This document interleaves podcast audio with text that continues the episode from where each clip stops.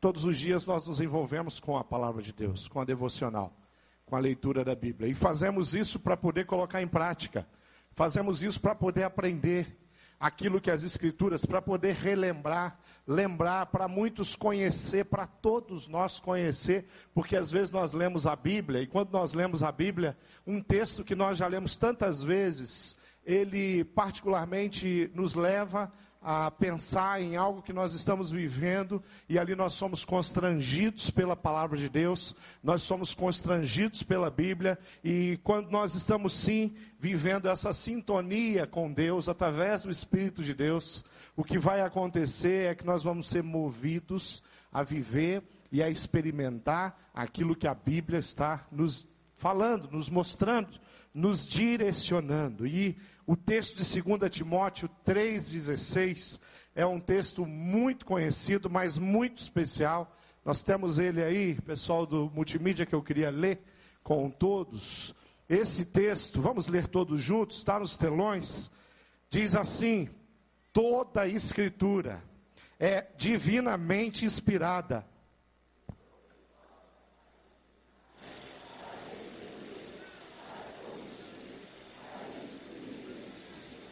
para que o homem de Deus seja perfeito e perfeitamente preparado para toda boa obra. Um dos primeiros textos, o primeiro livro que nós encontramos ali na Bíblia, que é o livro de Gênesis, no capítulo 17, no versículo 1 tem um conselho de Deus para Abraão. E a Bíblia diz que quando Abraão tinha a idade de 99 anos, Deus o procurou Olha só quantos anos ele tinha, Deus procurando. E Deus o procurou e falou: Abraão, anda na minha presença. As, as Bíblias mais, as traduções antigas vão dizer: e ser perfeito. Tem a ver com esse texto. As mais novas aí, é, elas vão dizer: anda na minha presença e faça as coisas do meu jeito, do jeito que eu ensinei, que eu escrevi. Então toda a Bíblia, toda a Escritura é divinamente inspirada e ela também é proveitosa para o ensino, para repreender, para corrigir, para instruir em justiça, para que o homem de Deus seja perfeito e perfeitamente preparado para toda a boa obra. Amém. Você se alegra quando você lê um texto. Você se alegra quando você pega a sua Bíblia. A sua Bíblia que fala das coisas que vão acontecer, das coisas que estão acontecendo. Tem um texto precioso no livro de Josué. Se você quiser, abre lá o livro de Josué. E esse texto de Josué, ali no capítulo 23, tem um texto que leva a gente a compreender algo que nós não podemos esquecer, que o Deus a quem a gente serve. O 23, o 14 e o 15. Diz assim: Josué terminou dizendo: Portanto, agora, temam a Deus, o Senhor, sejam seus servos sinceros e fiéis. Esqueçam os deuses, esqueçam tudo aquilo que não agrada o coração de Deus, que os seus antepassados adoravam, que a sua família fazia mas se vocês não quiserem ser servos do Senhor, decidam hoje a quem vão servir. Resolvam se vão servir a Deus que os seus antepassados adoravam na terra, na Mesopotâmia, ou aos deuses dos amorreus na terra em que vocês estão morando. Porém, eu e a minha casa serviremos a Deus. Não existe uma outra forma, um outro jeito para a gente servir a Deus, a não ser com, é, seguindo os seus ensinamentos e os seus mandamentos. Se você voltar, é, eu, eu, li o 24, 15 e li o 20, aliás, li o 14, o 15 e o 16. Agora eu vou voltar no 23, que esse texto que eu li não era para me ler, é porque ele está marcado, está marcado, chamou os meus olhos, mas veio com uma bênção aqui. e, e eu vou ler o, o 14 do 23. Agora, o dia da minha morte está perto. Todos vocês sabem no seu coração e no seu íntimo que o Senhor nosso Deus lhe deu todas as coisas boas que havia prometido. Ele cumpriu tudo, não falhou em nada. Queridos, quando você pegar a sua Bíblia para ler, lembra que na sua Bíblia tem promessas. Lembra que na sua Bíblia tem ensinamentos.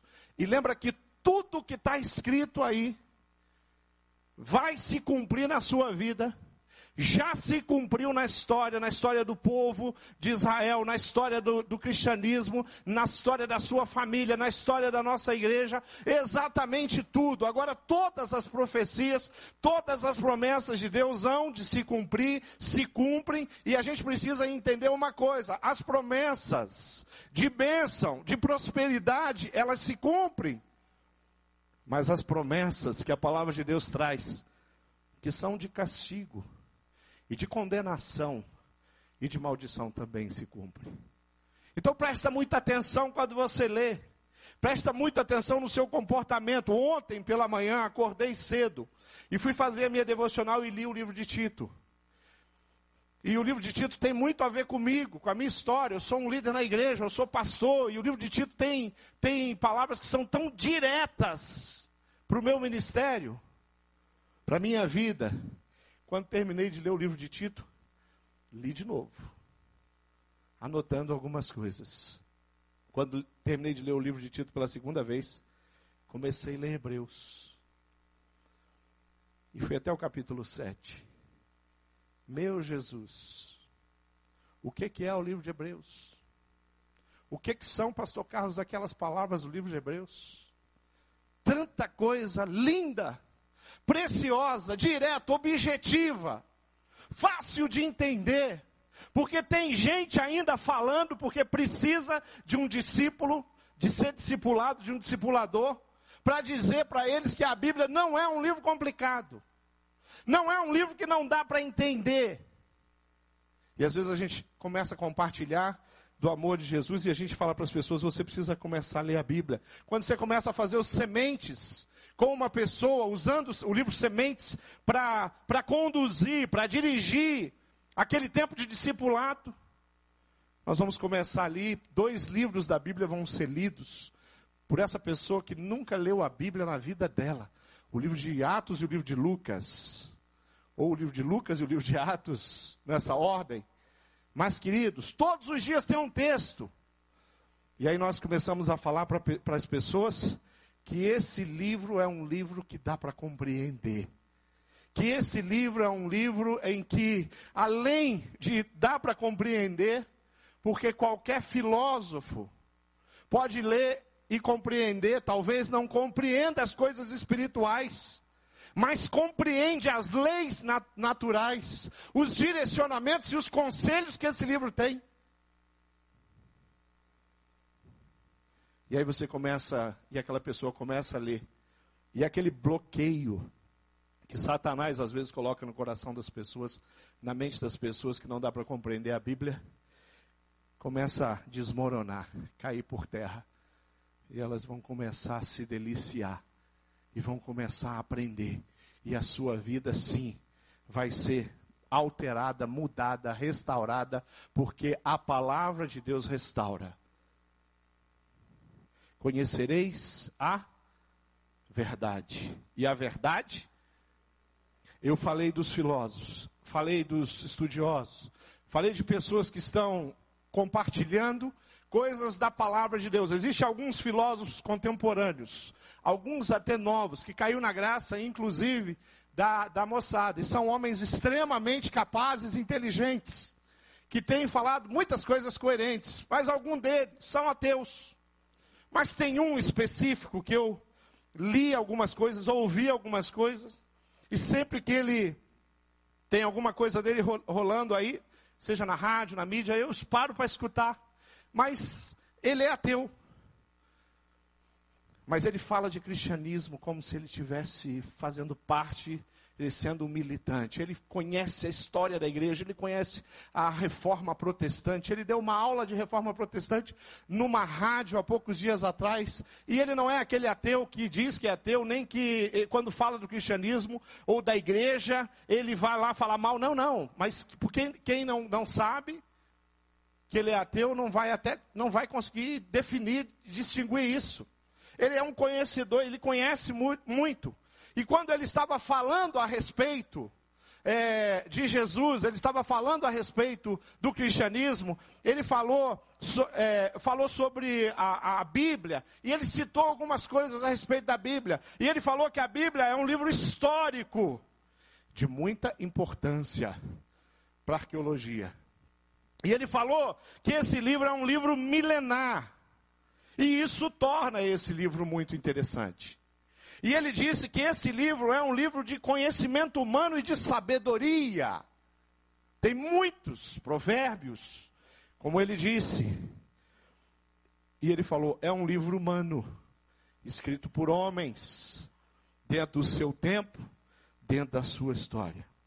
E as quatro definições que ele deu a respeito da Bíblia, eu concordo com todas elas, porque a Bíblia é um livro histórico, porque a Bíblia é um livro milenar, porque a Bíblia é um livro de sabedoria, e ela foi escrita por homens. 40 autores, aproximadamente, escreveram a Bíblia. Esses livros, os livros de Paulo, os escritos de Moisés, os livros de homens que Deus escolheu e inspirou. Esse livro é histórico, ele tem a história de homens que caminham com Deus, a arqueologia, a sociologia, a teologia e outros, outras ciências. Depende e sempre dependerão da Bíblia. Muito do que a história, até a ciência tem de conhecimento, ela tem porque um livro milenar foi deixado como um presente e não serve só a igreja. Serve a história, serve os professores, serve a gente ouve as pessoas citando. Eu nunca, nunca vou me esquecer de uma história, nunca vou me esquecer dessa história que marcou a minha vida. Deu na sala de aula, uma aula acontecendo sobre, sobre administração, o princípio da administração e o professor começa a ensinar, e ele fala do primeiro registro que a humanidade conhece a respeito de uma estrutura de administração. Aí ele vai citar um francês chamado Getro, porque do jeito que ele falou eu achei que era um francês. Ele falou um homem chamado Getro, né? Professor, ensinando. E ele falou: esse homem, ele é, é o primeiro registro que se tem é que ele, ele monta um esquema, uma estrutura, e eu, apesar de 20, 21 ou 22 anos, eu conheci o Getrô. E conhecia também o sogro do Getrô, o Moses. E aí, e eu comecei a ajudar o professor e a explicar para ele como é que foi é, estabelecido aquele primeiro esquema de administração, o primeiro registro da humanidade de uma estrutura de administração. O Getrô explicando para Moisés, ou dando um conselho do Moisés, para mim o Getrô usado por Deus, trazido por Deus, com um esquema que Deus dá, pela misericórdia, pela graça dele aos homens, para facilitar a vida de um líder que lidera aproximadamente 2 milhões de pessoas. Professor ia muito bem falando sobre o Getrô, mas em momento nenhum citava a fonte do Getrô. Aí chegou o um momento eu precisei ajudar o professor. Eu falei, professor, isso está na Bíblia. Isso é esse homem aí que o senhor falou. Ele era sogro de Moisés e ele Moisés era um líder muito importante. E Moisés estava numa situação muito delicada e eu começo a explicar ali para ele e para a turma, assim como quem está contribuindo, né? Com o professor e ele ouve. Ele ouve, ele para, ele ouve e ele fala: esse registro é está na Bíblia. E vamos continuar a aula. Né? Acho que se eu não falasse, ele não ia falar do primeiro registro. Queridos, é um livro milenar, é um livro de sabedoria. Mas a sabedoria é divina, não é sabedoria humana. As experiências são humanas a, as histórias, as famílias, os contextos, os relatos de pecado, de fracasso, de desobediência que a Bíblia tem, que muito serve para mim e para você, são humanos. Mas é do coração de Deus que parte cada história e cada relato. Para quê? Para que eu prospere, para que você prospere. Então, quando você está lendo a Bíblia, você está lendo sim um livro de sabedoria divina, um livro que foi inspirado, homens que foram inspirados, conduzidos, direcionados por Deus. E esses homens contribuíram para cada um de nós aqui, com a sua própria vida, com a sua própria história. Histórias de fracassos que a palavra de Deus que é um livro de justiça e de verdade, revela. Olha, são pouquíssimos os personagens da Bíblia que, a, que nós temos apenas coisas positivas, porque a Bíblia, é uma, quando ela registra a história de um homem, ela mostra a, a, capacidade daquele homem de se redimir, de ser restaurado, de, de construir altares, de pedido de perdão. Mas quando eles fracassaram, ela registra. E isso para a gente tem um valor grande, precioso e profundo. Então eu posso olhar, admirar o rei Davi, e eu posso ler as besteiras que esse cara fez. Eu posso me maravilhar com Abraão, e eu posso falar, Abraão, pelo amor de Deus, não faça isso. Não acredito que você vai mentir, Abraão. E eu aprendo, e eu cresço, e eu sou envolvido. A Bíblia foi o livro mais e é o livro mais perseguido da história da humanidade. A, livro, a Bíblia é o livro da humanidade, da, da humanidade toda, de toda, todas as gerações. O Antigo Testamento tem mais de 300 citações a respeito de Jesus. Não é o novo, é o antigo mais de 300 citações daquele que viria, do Messias. A Bíblia não deixa dúvida no Antigo Testamento de quem é a pessoa de Jesus. Mais de 2.500 citações do tipo: Assim diz o Senhor. Mas, vou repetir, porque isso é demais. Mais de 2.500 citações, aonde a palavra é assim diz o Senhor. Esse é o livro que nós temos na mão. É a palavra de Deus, é o direcionamento de Deus. É a história de Deus no seu relacionamento com o homem. Às vezes a gente fala: olha, se você quer conhecer Deus, você tem que ler a Bíblia. É, você não vai conhecer Deus se você ler a Bíblia, porque não tem essa capacidade. A Bíblia não revela Deus, porque é até impossível uma revelação de Deus para nós homens. A Bíblia tem inúmeras situações onde nós entendemos e compreendemos Deus. A Bíblia é o livro que mostra o coração, o caráter, os princípios, os valores, as atitudes desse Deus de amor. Mesmo em 1500 anos de escrita, 66 livros do cânon que nós, os evangélicos, seguimos. 66 livros apontam, falam e tem um pano de fundo chamado salvação, restauração do homem, proximidade do homem com Deus. É o livro que fala sobre salvação. Alguns Alguns costumam dizer que, e usar o João 3,16 como um, o texto-chave na Bíblia. Não é que ele é o texto mais importante, porque a Bíblia toda é importante. Não é que ele é um texto mais sagrado do que os outros, porque a Bíblia é sagrada. Mas a, o tema de João 3,16, porque Deus tanto amou, é o tema da Bíblia. Você vai ver lá no primeiro, lá já no primeiro, primeiras letras os primeiros capítulos, a Bíblia tratando salvação, restauração, pecado, desobediência. E um Deus que planejou, criou o homem para viver perto dele. Abraham Lincoln, ele, é, ele foi presidente dos Estados Unidos, ele disse uma frase, ele diz, creio que a Bíblia é o melhor presente, palpável, como eu comecei, que Deus deu ao homem. De tudo que ele tinha, nas coisas dele, na biblioteca dele, no escritório dele, na casa dele. a coisa mais preciosa que ele tinha era a Bíblia Sagrada, a palavra de Deus. Jeremias tem um texto que diz assim: Assim diz o Senhor, daquelas mais de 2.500 é, citações, assim diz o Senhor, Jeremias é uma delas.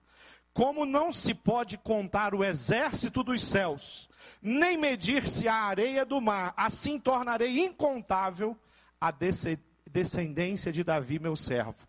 Aqui, nessa linguagem, talvez na sua Bíblia já tenha até a palavra estrelas, mas o exército dos céus que está sendo estabelecido aqui, está falado assim, não pode contar. Aquilo que a gente vê, eu não tenho como contar. Ele vai falar, Deus vai falar, olha Abraão, a sua descendência será muito grande. Nós vamos ver isso lá, em, lá no livro de Gênesis. Como eu não posso contar as estrelas do céu. Desse jeito. Eu não posso medir a água ou a areia do mar. Não dá para contar, imaginar a descendência de Davi. E aqui Jeremias está com a palavra profética, não está falando de sangue, é, de descendência direta simplesmente, não. Está falando de nós, a igreja do Senhor Jesus, a Israel espiritual, aquela que, por herança, através do sangue do Senhor Jesus, entraria nessa conta. Não dá para contar. Mas tem uns caras que resolveram contar o exército dos céus, as, as estrelas do céu, que diz, é, por exemplo, 150 anos antes de Cristo, um, um homem chamado Hiparco, é, viveu aproximadamente 150 anos depois de Jeremias, ele, ele, ele fez uma conta, e ele chegou numa conta e disse que no céu havia 1026 estrelas. Esse cara era muito fera. Ele conseguiu contar as estrelas do céu, mapear. Levou muito tempo, muitos anos de estudo ele dedicou para conseguir chegar nessa conclusão. Mas veio um homem que conseguiu perceber, veio na sombra de Parco, é, e ele percebeu que a conta de 1026 não era exatamente o que tinha, mas eram 1056. Ele vai acrescentar. E ele vai contar, e aí os estudiosos, lá nas, nas aulas que as crianças tinham, elas aprendiam que no céu tinha 1056 estrelas. Mas a Bíblia já tinha dito que não dá para contar. Usando um telescópio, um invento novo, Galileu, que era filósofo e também um um, um, padre, né? Galileu, usando a nova invenção, afirmou que havia muito mais estrelas no céu do que se podia contar ou imaginar. Hoje, bem depois de Parco, Ptolomeu, Galileu, nós sabemos, ou a ciência, os estudiosos têm afirmado que existe 100 bilhões de estrelas aproximadamente só na nossa galáxia. Não era 1056, nem 1026. Essa é a Bíblia que eu acredito. Voltaire, ele condenou o cristianismo. Ele disse que em 100 anos a, o cristianismo ele ia desaparecer totalmente da face da terra. Essa religião não se sustenta. O cristianismo não vai aguentar, não vai suportar. 50 anos depois, com a chegada da imprensa, Gutenberg, a casa desse homem foi um lugar onde Bíblias virou uma casa da imprensa bíblica e Bíblias foram produzidas e produzidas e produzidas e não parou até hoje.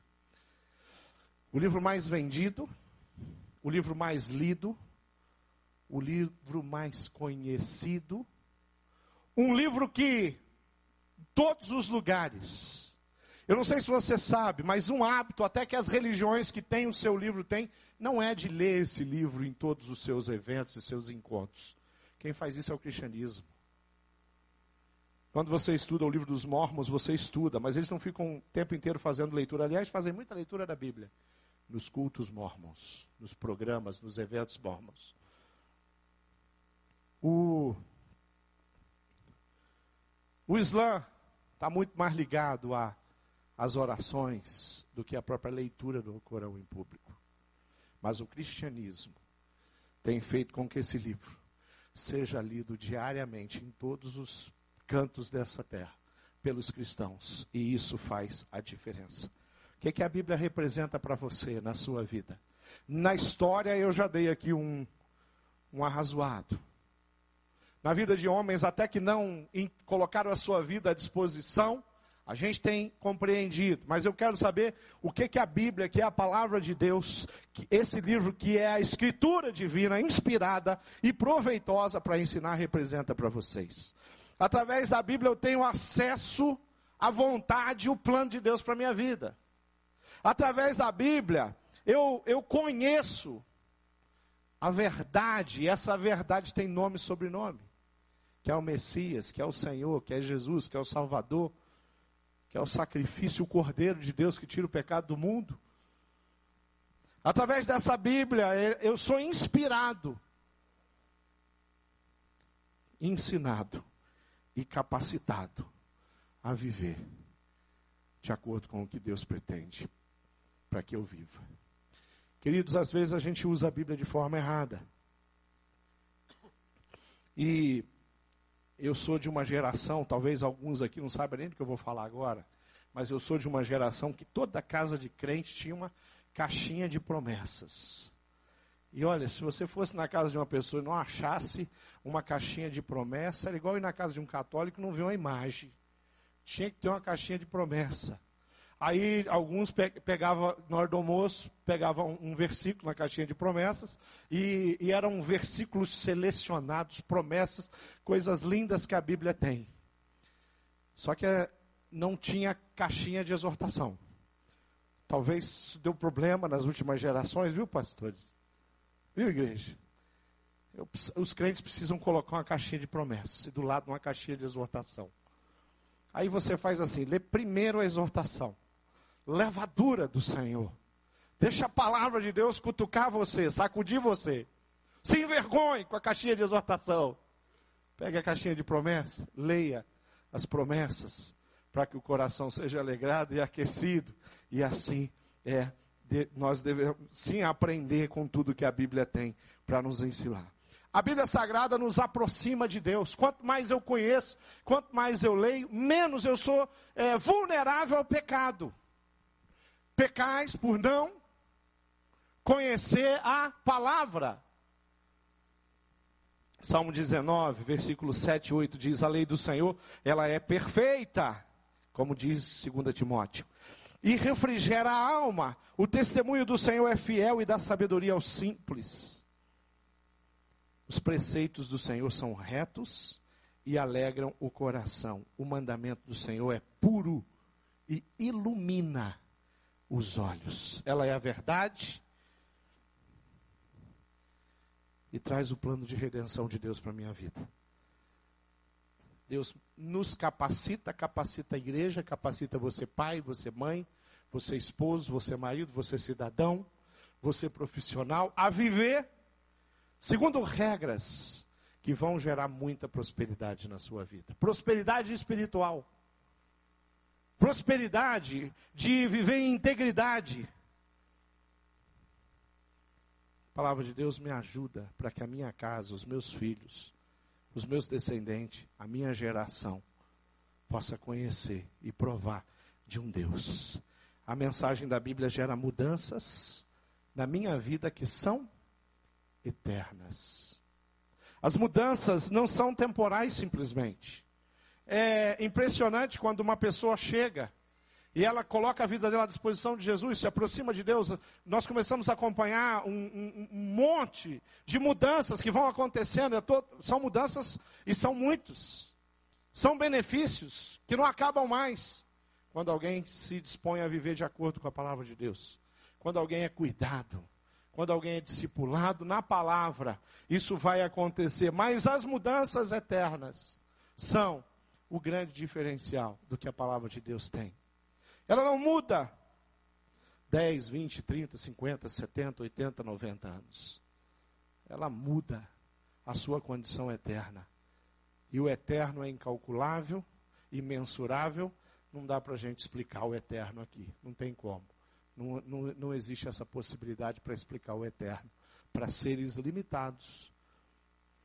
E humanamente falando, finitos como nós somos. A mensagem, a mensagem da Bíblia muda assim. Ela mantém o seu coração no lugar certo.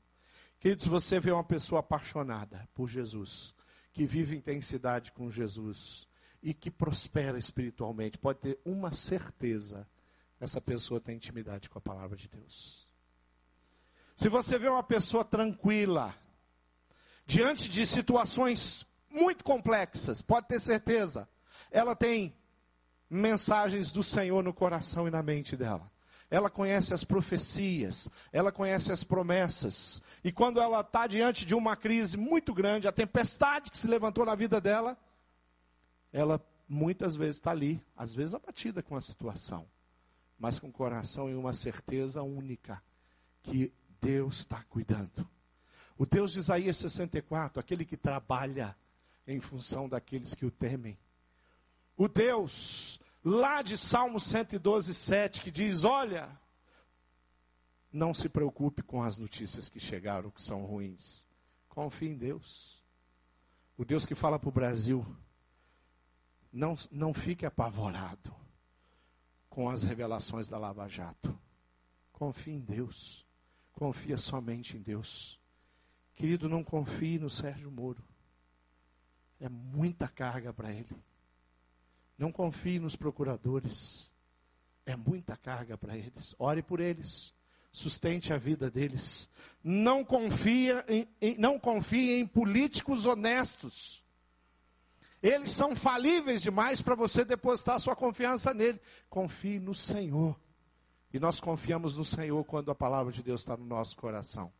Quando você pega 1 Pedro 1,6 que diz: tem alegria no teu coração, mesmo que no presente momento, tempo, no Brasil, na sua casa, na sua vida, você está entristecido por toda sorte e provação. E a crise, a provação, a dificuldade, a enfermidade, os problemas, as lutas, o desemprego, a falta de dinheiro, muitas vezes é uma oportunidade que a gente tem para crescer.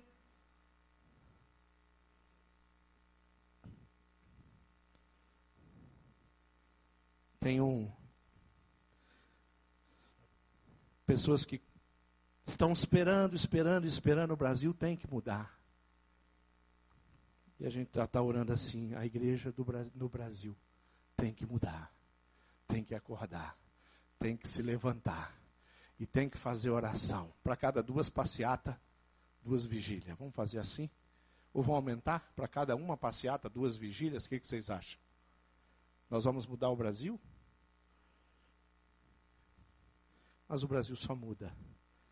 Se eu mudar a minha vida, a minha casa, acontecer coisas tremendas, a minha igreja se tornar o maior farol que essa cidade tem, a igreja do Senhor Jesus, essa cidade pode ser contagiada pelo Evangelho. Deus, Ele tem promessas para isso. E feliz é o povo, a igreja, a nação, a família, o homem e a mulher, cujo Deus é o Senhor. Amém. Querido, eu sou e eu posso ser tudo aquilo que a Bíblia diz que eu sou, que eu posso ser. Eu sou nova criatura, eu sou templo do Deus vivo, eu sou mais que vencedor, a Bíblia diz para mim. Eu sou zeloso pelas boas obras, a Bíblia diz, ela dá essa possibilidade. Eu sou propriedade de Cristo. Eu sou perdoado e lavado pelo sangue de Jesus. A Bíblia diz que eu tenho toda essa possibilidade para mim de viver desse jeito nessa condição. Eu tenho tudo que a Bíblia diz que eu tenho. Ou eu posso ter tudo que a Bíblia diz que eu posso ter. A minha referência tem que ser a Bíblia. Eu tenho salvação em Cristo Jesus, eu sou salvo. Eu vou viver eternamente. Para onde eu vou não tem corrupção. Para onde eu vou não tem choro, não tem lágrima, não tem enfermidade, não tem nada disso. E eu posso dedicar minha vida ao Senhor, a palavra de Deus, a salvação de vidas, a pregação do Evangelho, a ser luz, sal na vida de tantas pessoas. Eu tenho o poder de Deus disponível. Sabe até para que usar na vida de outras pessoas. Isaías 61 diz: O Espírito de Deus está sobre a sua vida, a sua casa, a sua família, sobre a sua igreja, para proclamar Cristo, os evangelhos, as promessas, as profecias, libertando os cativos. Eu posso tudo naquele que me fortalece. Então eu sou, eu tenho e eu posso tudo. Posso todas as coisas. Posso vencer o maligno e resistir Satanás. A Bíblia diz que eu posso. Eu posso dizer não ao pecado. Não. Eu não vou mais aceitar isso na minha vida. Esse presente me dá essa condição. Eu posso andar sobre as águas com Cristo. Sem Cristo, não. Sem Cristo eu afundo. Eu posso pisar cobras e escorpiões. A Bíblia diz, e a Bíblia é verdade. Eu posso me submeter ao amor de Deus, experimentar e viver, porque esse livro aqui ele tem o direcionamento e eu preciso viver. Todos os anos nós desafiamos a igreja a ler a Bíblia. No início do ano, muitas pessoas se inscrevem no clube da Bíblia. E mais uma vez nós estamos aí, o clube da Bíblia está todo direcionado para que 2017 seja um ano da palavra na sua vida. Para que 2017 você termine falando, pastor, eu li a Bíblia toda. E se você quiser ler a Bíblia toda em um ano, sem estudar, sem. Eu falo, só você botar 10 minutos na sua agenda. Você lê a Bíblia toda no ano. Três, quatro capítulos por dia. Se você quiser ler a Bíblia toda, o jeito que eu te aconselho, com muito carinho, anotando, pelo menos 30 minutos com a palavra de Deus. No dia tem 24 horas. Você dorme 8. Se você dorme bastante. Se você dorme mais que isso, é sem vergonha, para com isso. Você não precisa mais que isso. Se você dorme menos, alguns dormem menos, seis horas e é o suficiente para essas pessoas, não tem problema. Eu não consigo dormir muito. Eu até queria, dia da folga, eu falo assim, hoje eu vou dormir pra caramba. Às sete e meia eu tô, tô esperto. Eu falei, não é possível, eu não acredito. Às vezes eu peço até pro Senhor, Senhor, manda mais um soninho. Mais um pouquinho. Mais uma vez, mais. 30 minutos. E graças a Deus nós temos homens que gastam três, quatro, cinco horas por dia com a palavra de Deus.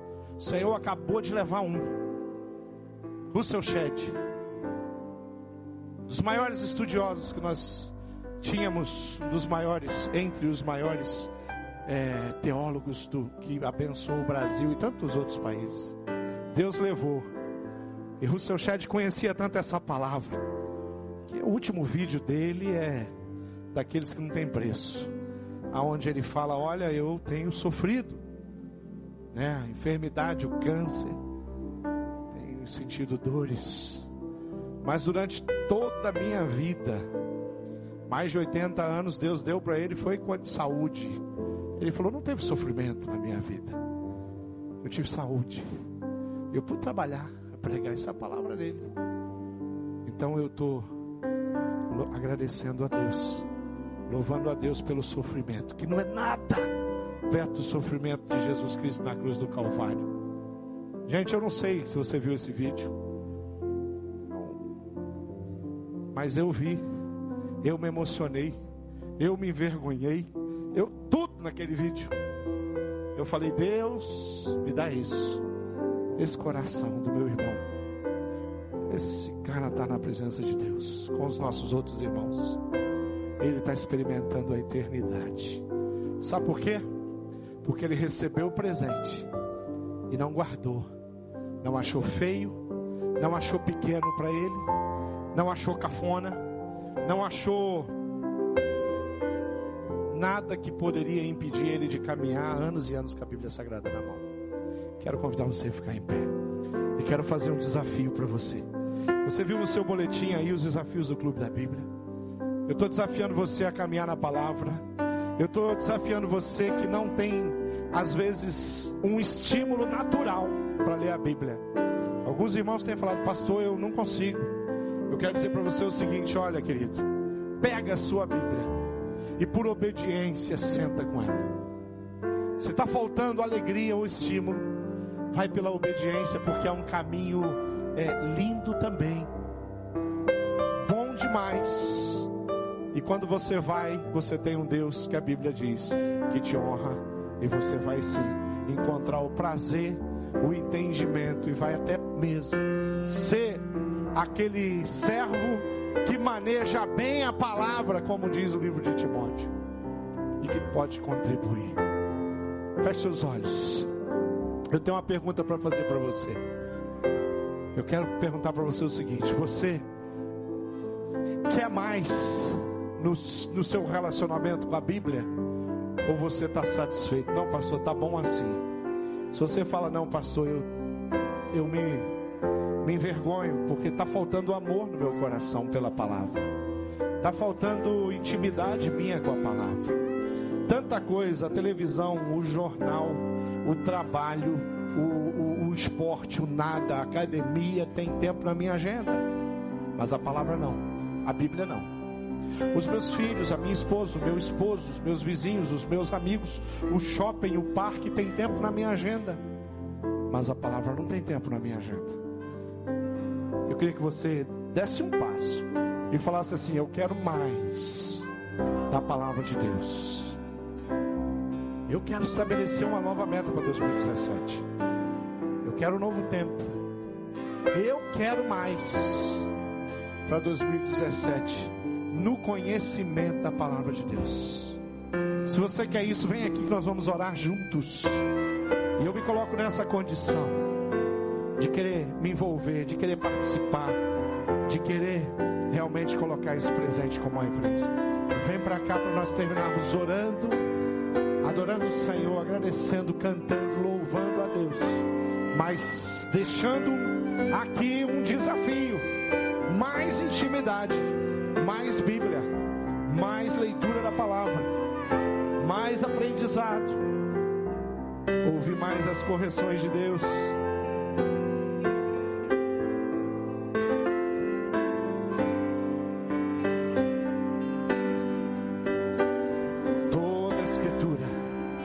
Pode cantar. É divinamente inspirada e proveitosa para ensinar, para repreender, para corrigir, para instruir justiça, para que o homem de Deus seja perfeito, perfeitamente preparado para toda boa obra.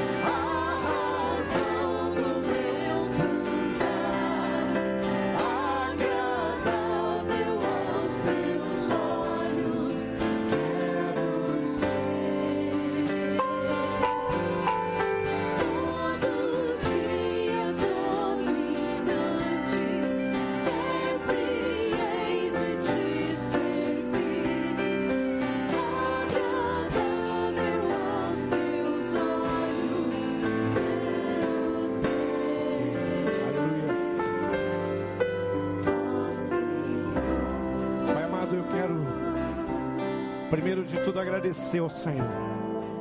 Agradecer porque o Senhor, de uma maneira muito especial, colocou nas nossas mãos todos esses livros. Livros que têm histórias lindas, relatos que podem mudar e transformar a vida de uma pessoa, de uma família, de uma cidade, de uma nação. O Senhor deixou a, a tua palavra para que nós não fôssemos enganados, para que nós não nos perdêssemos durante esse tempo. E eu acredito que a igreja do Senhor Jesus, com todas as variáveis, ainda tem uma, algo nela que continua a prosperar.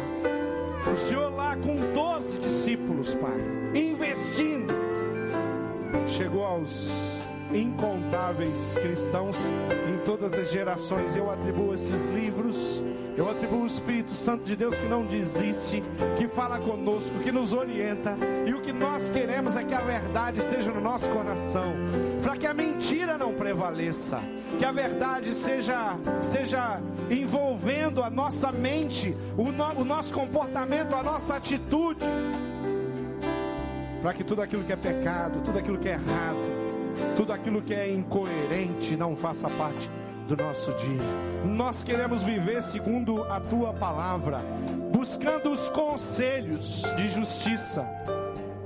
Nós queremos estar plantados, próximos ao ribeiro de águas, para que as nossas folhas fiquem verdes, brilhantes, saudáveis, não murchem para que a gente possa frutificar, Pai, e o Teu nome ser glorificado através de cada um de nós.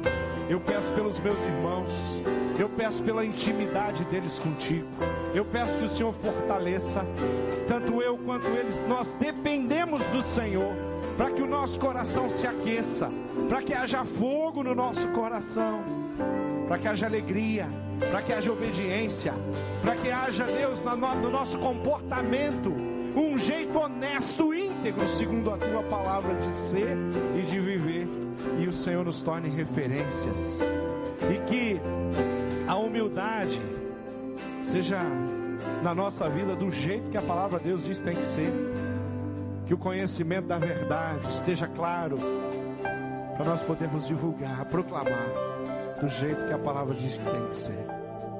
Nós queremos ser segundo o teu coração. Então perdoa os nossos pecados, limpa a nossa mente e o nosso coração, renova o nosso entendimento através da tua palavra. Eu peço que esse final de ano seja um ano regado de Bíblia e que 2017 seja um ano regado da tua palavra. E até que Cristo volte, até que nós venhamos a partir, a tua palavra seja viva Toma conta do nosso coração. Abençoa as nossas vidas. Abençoa os nossos filhos, as nossas crianças. Ensine, Deus, através do Espírito, e capacita as nossas vidas a sermos discípulos segundo o teu coração. Oro em nome do Senhor Jesus Cristo, revelado tantas vezes na palavra, aquele que nos deixou ensinamentos, sermões tão preciosos, Pai. Nós te agradecemos, Pai, por tudo isso. Oramos em nome do Senhor Jesus, de todo o coração.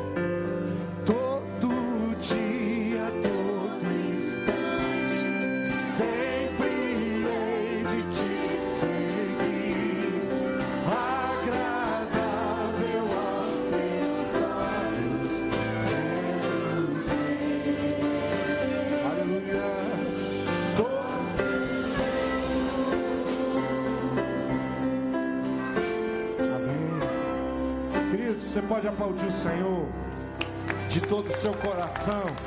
Você pode dizer glória a Deus. Aleluia.